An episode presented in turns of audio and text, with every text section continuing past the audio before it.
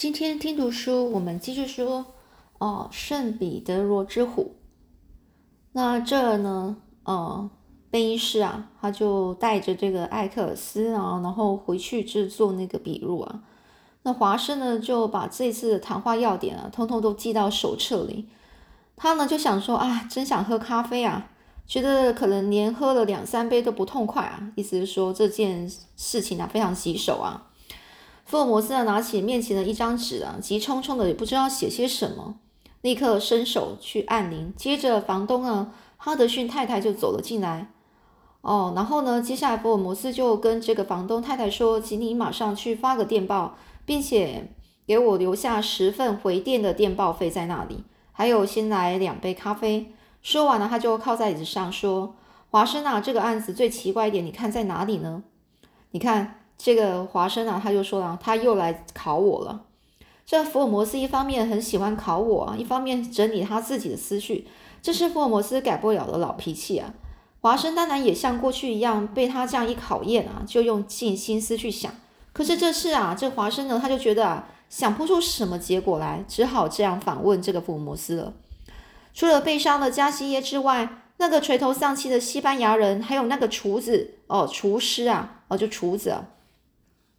就是帮人家煮饭给人家吃的啊，厨师啊，哦，不是都从这个叶斯德利耶庄里失去了踪影吗？最值得奇怪的一点，我认为就在这里。你的看法怎么样呢？我就是要想要看他听听看你的意见啊。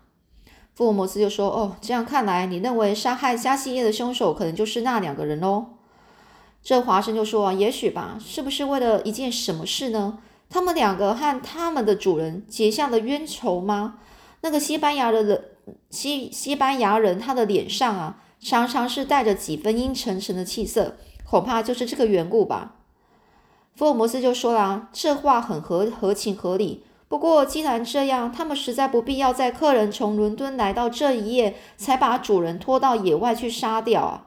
如果趁没有客人在的时候下手，不是更容易隐瞒他们的罪行吗？这一点你觉得我说的是对不对呢？哦，这个福尔摩斯反问这个华生啊，华生就说啊，听你这么样说，那个西班牙人和那个混血儿跟这个案子应该都没有关系，是吗？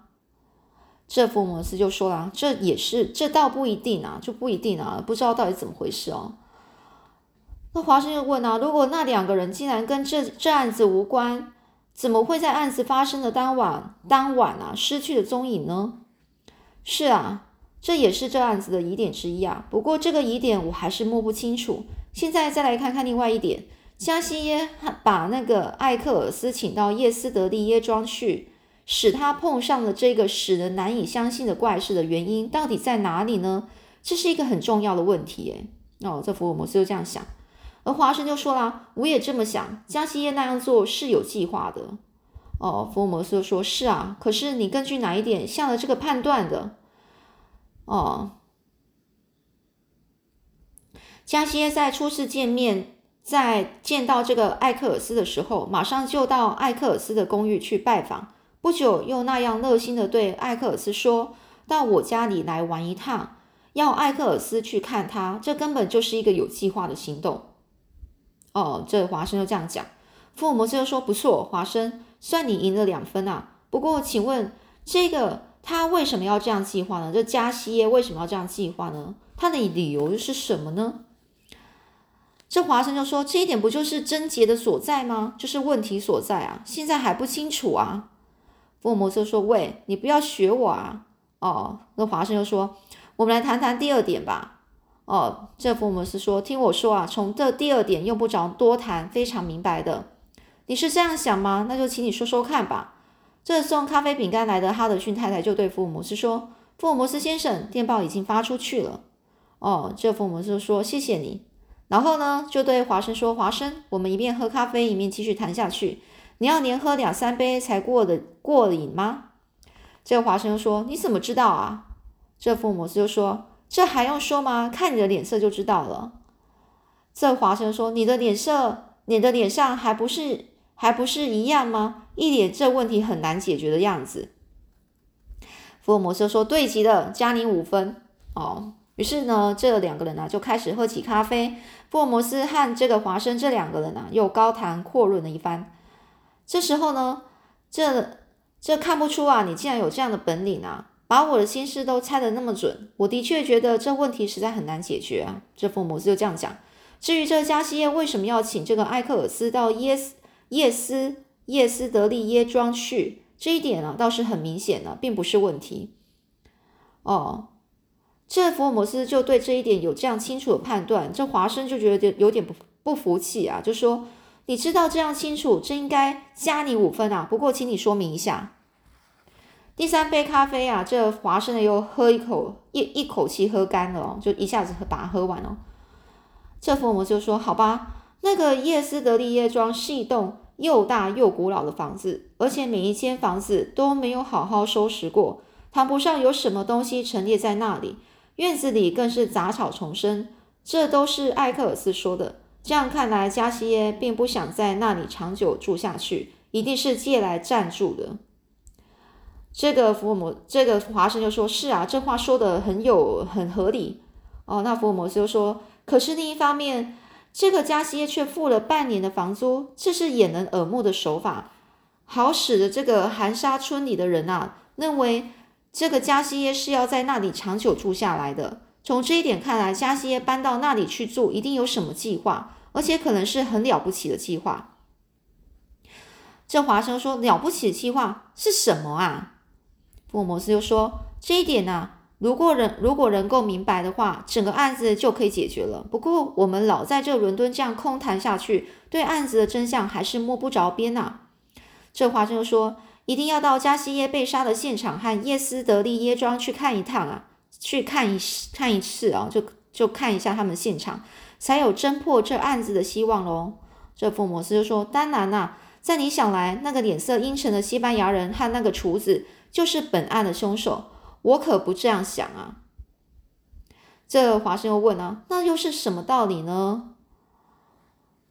这福摩斯就说。加西耶和那个西班牙人，还有那个厨子，这三个人大概是一起计划着一件事情。他们为了要实行这个计划，才搬进这个叶斯德利耶庄去，而且还把艾克尔斯从伦敦请了来。我的判断，你看有什么不对吗？这华生说：“嗯，我看这只是你的想象吧。”福尔摩斯就被大笑说：“唉，当然是想象啊。不过根据埃克尔斯所说的话来下这个判断。”在侦探的这个道理上是说得过去的，所以我觉得这还有点意思。华生就问啊，那你就把这想象再进一步的推想下去吧。哦，福尔摩斯就说：“华生医生，今天你真是固执啊！要再进一步推想下去的，推想下去的话，我觉得加西耶在伦敦他的朋友中怎么会特别选定艾克尔斯呢？这点实在是个问题。不过不但是你，连两个警官都还没有想到这一点呢。”这华生啊，就说：“你何苦这样一次又一次的考验我呢？赶快说下去吧。”福尔摩斯就说：“他就大笑说，喝了咖啡就兴奋起来了，这是不太好的吧？艾克尔斯是一个纯洁的青年，而且生性很直爽，所以不管人家说什么，他总是很容易相信的。不错，还有呢，这福这华生就说了，就继续就这样说了。这福尔摩斯就继续说啦，就因为啊。”这个艾克尔斯，他是一个单纯的人。加西耶推开他寝室的门，说了声“把你吵醒了，很对不起，现在才一点多钟”，就走出去了。艾克尔斯他在床上一听说一点多钟，就相信那是一一点多钟，就又睡着了。这华生就说，就问啊，这跟那个案子又有什么关系呢？布摩斯又说，实际上那时候还不到十二点钟啊，我是这样猜想，你看对不对？华生又说啊，我不是已经说过吗？不要再考我了。这个华生啊，有点生气了。这华生啊，他就说，我不，我并不是喝下三杯咖啡就兴奋起来，只是对福尔摩斯讲的这些话，我怎么想也想不通，心里啊实在是不痛快。所以呢，归根究底呢，这福尔摩斯实在是一个很讨厌的人啊。这华生就这样讲。这实际上啊，那时并不是十二点。哦，这福尔摩斯接着说啊，加西耶却说已经一点多钟，就走开了。这到底是什么意思呢？在我想来啊，加西耶就在那个时候离开叶斯德利耶庄到外面去了。他是准备在那时候动手干那件他早就计划好的事，而且他要在一点钟以前赶回叶斯德利耶庄再说那个计划，一定是一个惊人的犯罪计划。所以加西耶在事先已经预料到，在做出这个案子案子以后，他自己啊一定会被逮捕。他是一个聪明的人，当然会把事后的准备都布置好。哦，这个华生说，这样说来，加西耶这个人是一个大坏蛋哦。你说说看，他到底是是不是这样的人呢？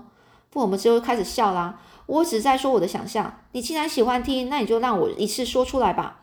加西耶所做的那个犯罪案子啊，经过警方的侦查之后，会把断定的是会断会被断定是发生在一点钟左右。他在被捕之后，势必要依法审判。在审判的时候，被传的证人是那天夜里住在叶斯德利耶庄的艾克尔斯。法官会问他的时候，他一定会回答：“是的，那天夜里一点多钟的时候，加西耶的确在家里。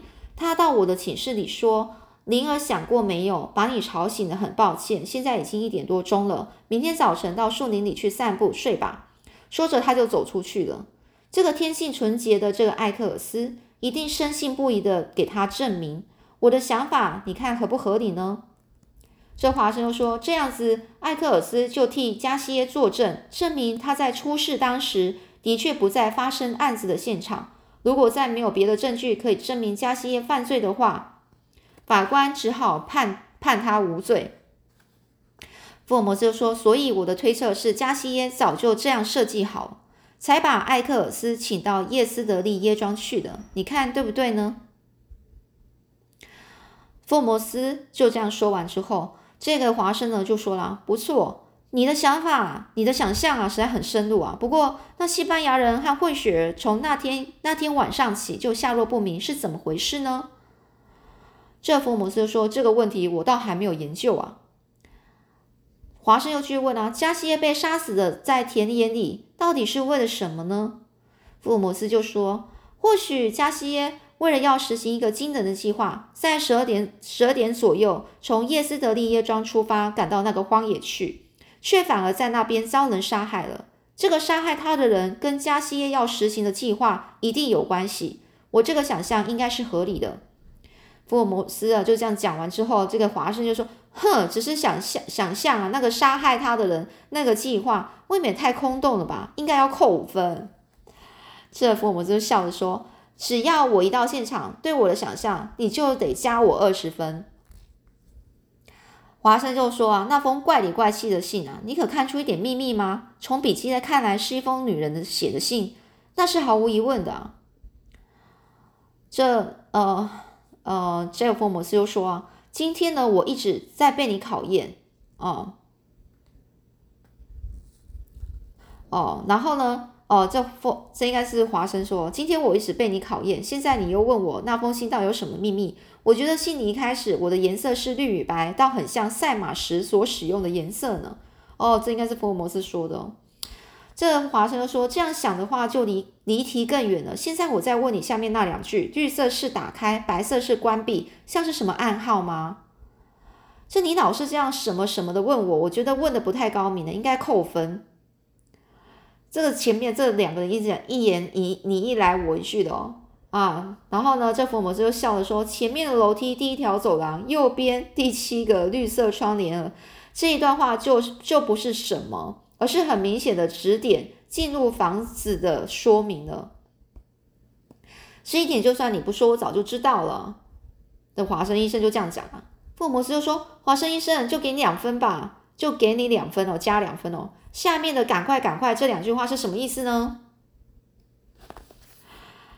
呃，是赶紧动手的意思吧？”这福尔摩斯就说：“好，给你两分，加两分啊。那个英文字母 D 啊，又是什么意思呢？D 啊，他就讲 D，只可能是他的那个这一个我，因为他这文章这小说是英文的嘛，所以他就讲说那个英文 D 是什么意思。然后呢，这华生说，那这个英文 D 有可能是女人姓名的第一个字母喽。嗯，那福尔摩斯就说他也是这样想，给你一分。喂，这是第四杯咖啡，你不要再喝了，再喝下去我我一定会让你兴奋的睡不着觉。华生说兴奋有什么不好？现在再也没什么要考验我了吧？哦。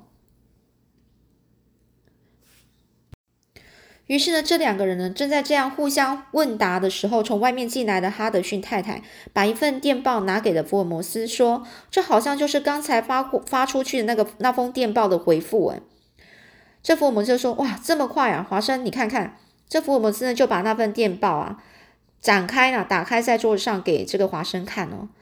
那华生就觉得，呃，这看起来不像电报，哎，他说这是什么啊？这福尔摩斯呢，就就说啊。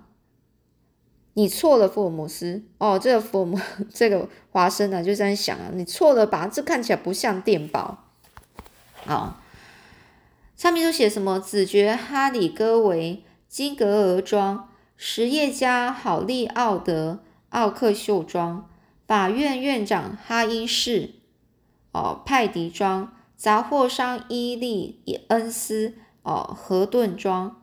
公司经理亨达松凯白凯白庄，教会牧师斯顿奥斯林庄。这时候呢，这个华生啊就问啊：“这什么？这是什么副电啊？这是什么副电？这是什么电？这电报回复这样子，从哪里发来的？这上面不是都是一些人名跟地名吗？”哦，这华生也觉得很奇怪啊。这佛摩就说：“这是一些人名地名，没错。我打去的电报就是要问这些人名跟地名。”然后呢，当然接着这样的复电啊，用不着大惊小怪，这是韩沙村村长发来的。哦，这华生说，不过我还是不明白这个电报的意思。诶。福尔摩斯说，何必这样着急呢？加西耶为了要实行某个犯罪计划，才在夜里啊离开了叶斯德利耶庄的。他出发的时候就假定，就我们假。这假如好了，假定啊，就是在十二点晚上半夜十二点钟钟左右，又就假如说他预定要在一点多钟的时候回到家里来，从出发到回来中间只有一点，只有一个多钟头，从这来回的时间计算，他要到他要到干那个做那个犯罪勾当的地点去，走一趟单程需要三十分钟。哦，福尔摩斯又说：“原来如此啊，这是一个很合理的想法。”这福尔摩斯又继续说：“啊，因此我就在断定那个地点不是在寒沙村里面，就是在寒沙村附近。”这福摩福这个华华生啊，就就说很对啊。福尔摩斯啊，接下去就讲啊，再从那个那封怪信的语句看来啊，因为信上有前面的楼梯、第一条走廊、右边第七个这一段话。假如这是指示怎么样进门的暗号的话，这栋房子一定是一栋相当大的高楼大厦，因为这栋房屋子里面有好几个楼梯，好几条走廊。嗯，华生就说：“你说的很对，那第七个可能就是第七扇门，那走廊也很长，至少有七扇门。右边第七个门挂着一块绿色的门帘。”福尔摩斯说：“嗯，你猜测的很合理，给你一分。”华生就说：“只给一分哦，真是小气啊！”福尔摩斯紧接着哈哈大笑说：“这是谁都想得出来的道理啊！当然只能给一分，所以我就发了一个电报去，要对方告诉我村里村外有很多楼梯和很多走廊的大房子是哪几栋，还有把这些大房子的主人的姓名告诉我。那那个村长啊，实在是很不错，马上就来了这个副店啊，还把这些屋主的职业也一起告诉了我。”哦，那福尔摩斯就说：“呃，这华生就说了，你错了，福尔摩斯。”哈，这福尔摩斯很疑样，很疑惑啊，就说什么什么错啦？这华生说：“这些屋主啊，如果和加西耶的计划以及那封离奇的信没有什么关系的话，这样调查根本就多此一举啊，你说是吗？”这福尔摩斯又说：“你的话说的很对，所以我也说，真要侦破这个案子，总得去看过现场以后。就目前来说，这案子能不能侦破还不能肯定呢。”华生就说：“这样说来，这个案子的真相你还没有摸清楚喽？”福尔摩斯说：“当然啦，喂，你不要再喝咖啡了吧？你还你喝第几杯啦？”哦，就为了要摸清楚这个案子的底细呢，他们呢就决定了马上马上就到现场去一趟。所以呢，华生跟福尔摩斯啊都没有化妆，就穿着随身的衣服就出去了。回到伦敦警察厅的这个贝贝因室警官又来告诉他们两个。艾克尔斯已经恢复自由了，他的确是一个好青年。我现在陪两位一起到寒沙村去一趟吧。就这样，他们三个人就一起到了伦敦车站。从火车上下车时，已经是晚上六点多钟了。所以他们就在一家叫做白鹿的这个旅馆里休息了二十多分多分钟哦。